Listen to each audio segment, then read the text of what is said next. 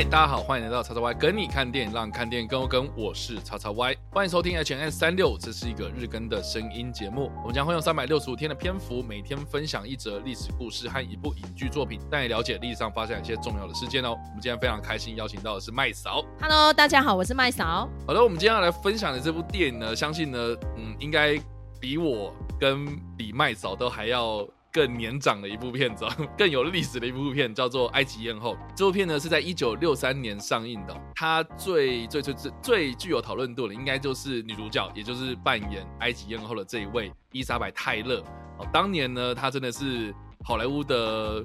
当红炸子鸡吧，就是有很多的这种美女角色啊，都会找她演出哦。那他也因为这一部《埃及艳后》呢，成为了他演艺生涯当中的一部非常具有指标性的作品。除了是伊莎白泰勒这个人之外啦，其实这一部片呢，在好莱坞的历史上呢，也是恶名昭彰啦。因为呢，很大的原因是这部片呢，它有非常非常超支的巨大制作成本。当年这部片呢，它是四千四百万美金的制作预算，非常非常昂贵的一部电影啊。但是我们现在听，当然会觉得说，哎，没有破亿啊，应该还好吧？哦，可是你大家想看那个通货膨胀，呃，对，四千四百万在 一九六三年的时候，一九六零年代的时候，其实是非常非常贵的，等同是现在坐落在。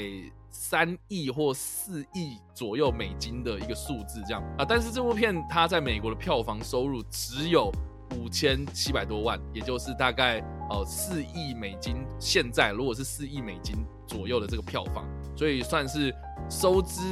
勉强平衡哦。但是呢，整体来说应该是一个蛮惨赔的一部电影，这样啊。当年的制作这部片的。制片公司呢，就是二十世纪福斯啊，也是现在变成是米老鼠旗下的二十世纪影业了，已经没有福斯了这样子哦。当年的福斯呢，因为这部片呢差一点面临破产哦。那为什么会面临破产？很大原因是因为，当年的导演跟演员的阵容，其实在拍摄过程之中呢，甚至到了拍摄期间呢，也一直都在换人，就是有很大的这个变动。然后另外还有这个拍摄地点的改变啊，还有他们的场景呢，也因为拍摄地点的改变的关系，所以又要重新搭建。所以在缺乏一个稳定性的过程之中呢，就来来回回虚耗了很多这种宝贵的时间哦。而另外呢，还有就是说呢，当年的这个伊莎白泰勒，还有跟这个男主角，也就是饰演马克安东尼的这一位理查波顿呢，拍摄期间闹出了绯闻哦。这两个人呢，其实各自有家世哦，可是呢，他们还是非常的高调，就是在片场搞暧昧，甚至还被一些媒体捕捉到，就是他们两个人有过从甚密的私交。这部电影上映之后呢，很多人可能也因为这样的一个八卦呢，可能啊，哦，某方面程度就是有在抵制这件事情哦。所以这部片呢，在当年。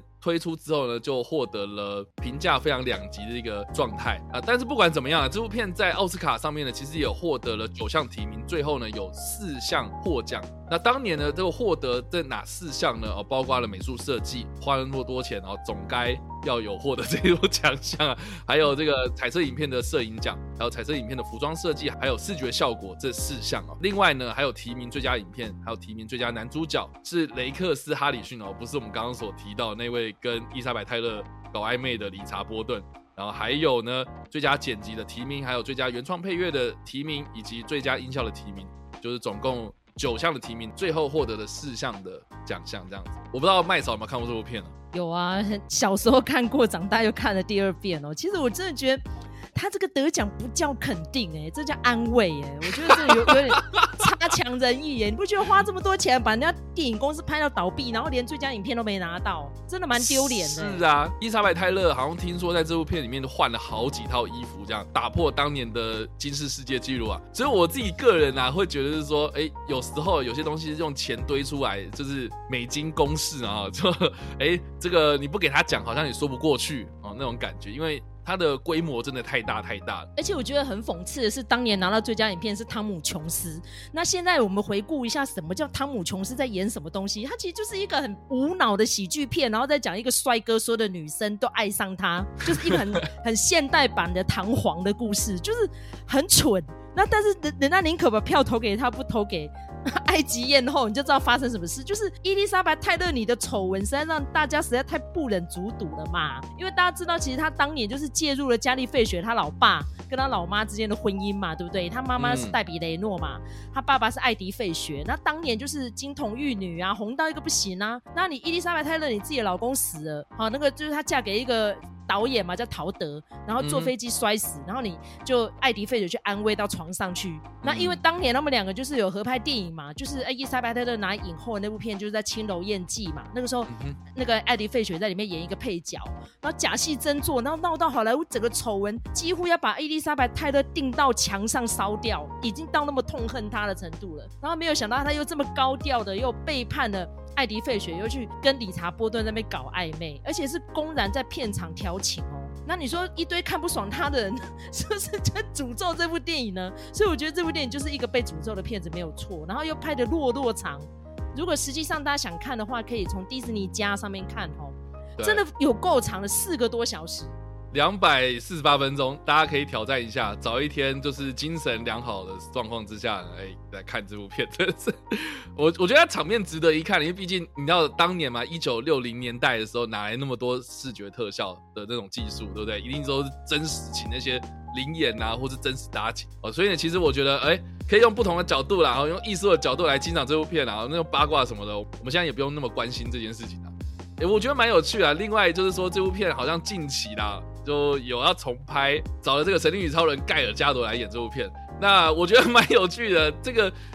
这个也可以看得出来，就是说这部片为什么就是被人家说是被诅咒的电影啊？因为第一个嘛，哈，因为你找盖尔加朵来演这部片，因为盖尔加朵他是以色列人，所以你要找他来演一个埃及艳后，应该说不过去嘛。然后再加上说，当年的这个埃及艳后啊，也就是克里奥佩托拉七世呢，她当年呢是托勒密王朝的末代女王嘛。所以托勒密王朝呢，它是带有一点点这种希腊血统的这种女性哦，所以呢，哎，你又要找这个盖尔加朵来演，哎，这个也好像也说不过去吧？啊，这样说近期也非常的注重这个所谓的种族多元性嘛，对不对？哎，那你要找这种女性然后来演这个，哎，好像不太适合她的这种角色的话，那当然就是闹出很多争议。然后再加上说，哎，这个埃及艳后背后的这一个福斯的这个公司啊，哦，现在变成二十世纪影业了嘛。然后这个迪士尼要不要去放行去拍这部片呢？啊，你要不要投入这么多的资金去拍这部片呢？你有没有必要？这个一九六三年的电影已经有了，然后结果你在二零二几年，然后你又要再拍一次啊？这个就是近期为什么这部片有那么多的争议的很大的原因。不管怎么样了，我们今天要提到的东西呢，除了是这部片之外呢，这部片本身就有很多的话题可以聊之外呢，其实我们要把时间拉回到西元前三十年八月十二号，埃及艳后这这一天呢过世。那埃及艳后这个人是谁呢？我们刚刚有提到，就是克里奥佩托拉七世呢，她就是古埃及托勒密王朝的最后一个女王，末代女王啊。但是呢，我们要稍微帮大家科普一下，就是说这个托勒密王朝到底是什么东西啊？就说呢，我们一般人。对于埃及的印象了。可能还停留在就是古埃及是建造金字塔的那一个时代，可是实际上呢，托勒密王朝已经没有人会盖金字塔了。也就是说呢，这件事情其实是已经过了古埃及那个最最最最原始的那一个王朝之后的事情了。就是说呢，当年的亚历山大帝呢，我们应该都知道说是马其顿的一个非常非常传奇性的帝王哦。他横扫这个欧亚大陆，建立了一个庞大的亚历山大帝国之后呢，英年早逝啊。结果呢？他在过世之后呢，他这个整个的那个庞大的帝国呢就分裂了，分裂成就是他底下的几个部将们各自为政，就是像军阀割据这样啊。当年的这个托勒密一世呢，就在埃及这块地呢建立了所谓的托勒密王朝，那是统治着现在的埃及、塞浦路斯。及利比亚等等的地区，这些地方啊，当年他们的首都是定在亚历山卓，也就是今天的亚历山大港这一块地区。这样，那前后他们统治了三百年哦。那托勒密王朝的家族呢，有一个非常非常严重的近期通婚，所以呢，当年呢，他们这些男性的帝王呢，都统称叫做托勒密几世几世。那女性的话，就是叫做克里奥佩托拉，或是贝勒尼基拉，或是阿尔西诺利等等的这些名字。这样，所以呢，我们看。托勒密王朝这个王朝的更迭哦，这个这些帝王的变换呢，你可以知道说，哎，他们的名字怎么都那么像啊？就是因为呢，他们有近亲通婚的习惯。那当时的这个克利奥佩托拉七世他上台的时候呢，其实这个埃及呢正面临到。他隔壁的这个庞大的帝国，也就是罗马帝国的大军压境。那当年这个克里奥佩托拉七世呢，跟他的同父异母的弟弟啊，托勒密十三世呢，共同治理这个埃及王国，就等于是说呢，这个王国呢是由这两个人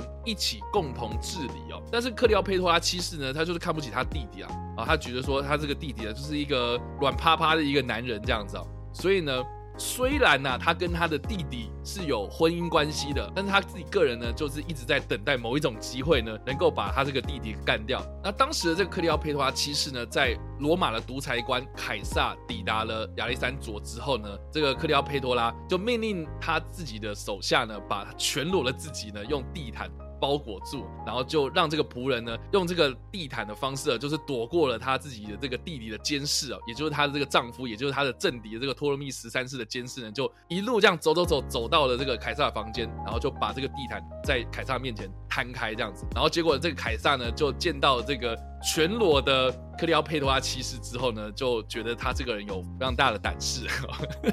不知道这有非常大的什么东西啊，就有非常大的胆识了，所以就决定要跟他合作，要把他的这个另外一个弟弟，也就是托勒密十四世呢，给捧上台，然后来逼退这个托勒密十三世啊。当然了，两个人呢就这样子合作之后呢，克里奥佩托拉七世呢也成功的上台，就赶跑了他这个弟弟啊，也就是托勒密十三世。然后两个人呢也在凯撒被刺杀之前呢，维持了三年的恋人关系啊，甚至是呢后来还生下了一个男孩，叫做凯撒里并且呢，实际掌握这个埃及的统治大权哦。那但是呢，这个凯撒，我们也都知道说，其实在历史上他是被他的政敌在有一次开会的时候被诱杀了嘛，就是好几个人就是拿小刀都把他捅死这样。所以呢，这凯撒死后呢，凯撒的几个部将啊，也包括所谓的这个马克安东尼呢，他就成为了罗马后三头联盟的一个其中重要人物嘛。应该是说，我们罗马后三头其实就是有三个重要的人物啊。那马克安东尼就是其中的一个。那所以呢，克里奥佩托拉。也顺理成章呢，跟这个安东尼攀上了关系哦，就成为了他第二任的这个男朋友这样。那但是呢，后来这个安东尼呢，就因为一连串的这个战事的失利哦，所以在罗马内部的地位呢受到了动摇，他就被他的政敌，也就是后来崛起的这个乌大维呢发动的这个罗马对埃及的战争，就一路呢就被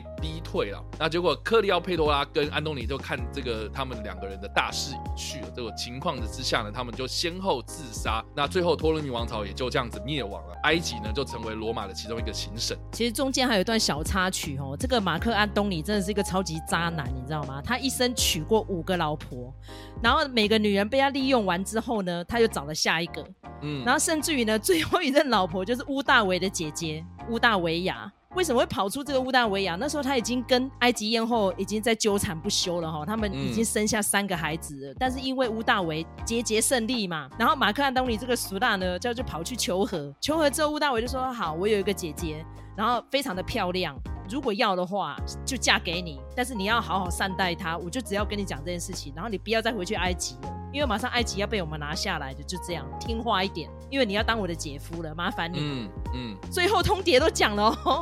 结果生下三个孩子，那个温柔乡没有过五年哦，他又回去跟克里奥佩托拉在那边滚床单。那换成你是乌大伟，会不会很不爽？这国仇家恨都来了，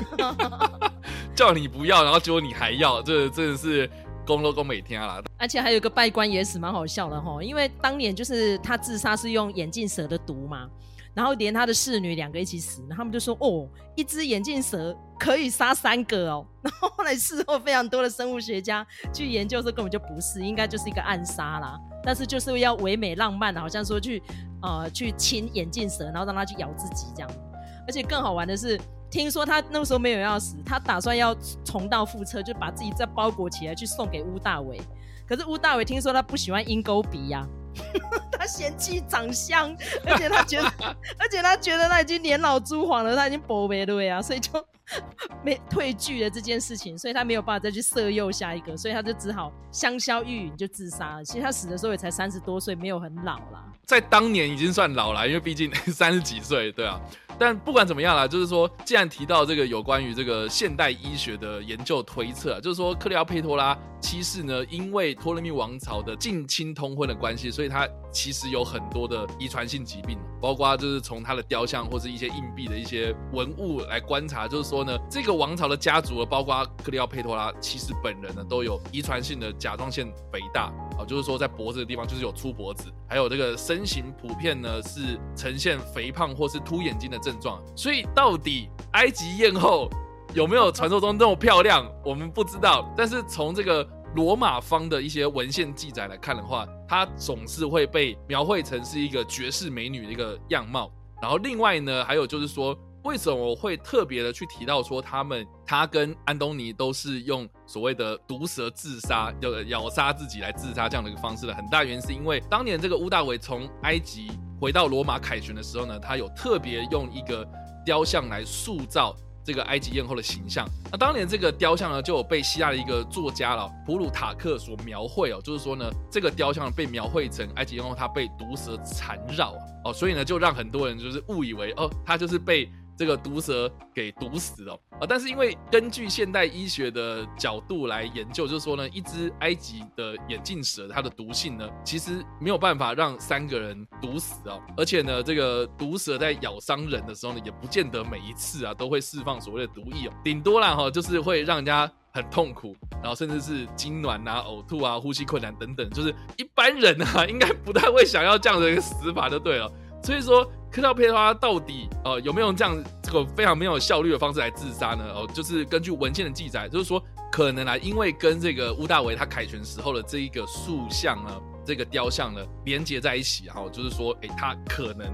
是用毒蛇自杀。但是在当年的这个文献记载指出，就是说克利奥佩托拉的死状啊，他并没有太多的痛苦，所以呢，他也不太可能是被这个毒蛇的毒液所杀，还有可能是。混合着鸦片啊，这种麻痹性的这种毒药来自尽的可能性比较高，这样子。所以呢，哎，这个就是埃及艳后之死的一个蛮有趣的一些分享，这样子。所以啊，以上呢就是我们今天所分享历史事件呢。我相信很多人在听这个埃及艳后的故事的时候，有很多很多的不同的这种。拜官野史啦，哦，甚至是哎扯到了有关于这个罗马时代的一些故事，甚至是有一些电玩作品，包括我自己个人很喜欢玩的那个刺客教条啊，哎，其实当中也有还原，就是埃及艳后这一块哦，就是有把它描绘成是一个绝世美女的一个样貌啊。但是我觉得，哎，大家如果用那种逻辑思考去想一下，你你觉得有可能吗？就是说，如果是你要自杀的话，你会用这样的方式自杀，或是呢，你要去攀这种关系，你要去跟这些政敌在政治上呢获得一些权利，你会用这样的方式去攀关系吗？哎，我觉得大家可以来讨论一下。就是说，如果你听完这个故事之后，你有什么样的想法，或者你有没有看过这部电影呢？都欢迎在留言区留言，或在首播的时候跟我们做互动哦。当然，如果喜欢这部影片或声音的话，也别忘了按赞、追踪我们脸书粉团、订阅我们 YouTube 频道、IG 以及各大声音平台，也别忘了在 Apple Podcast 三十八里晚上留下五星好评，并且利用各大的社群平台推荐和分享我们节目，让更多人加入我们讨论哦。以上呢就是我们今天的 H N 三六，希望你们会喜欢。我们下次再见，拜拜拜。